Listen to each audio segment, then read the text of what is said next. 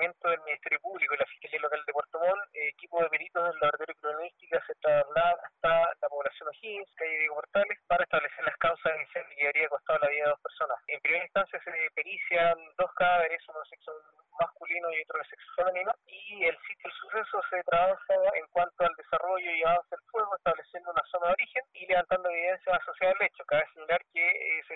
barajan diversas hipótesis, las que serán corroboradas con los resultados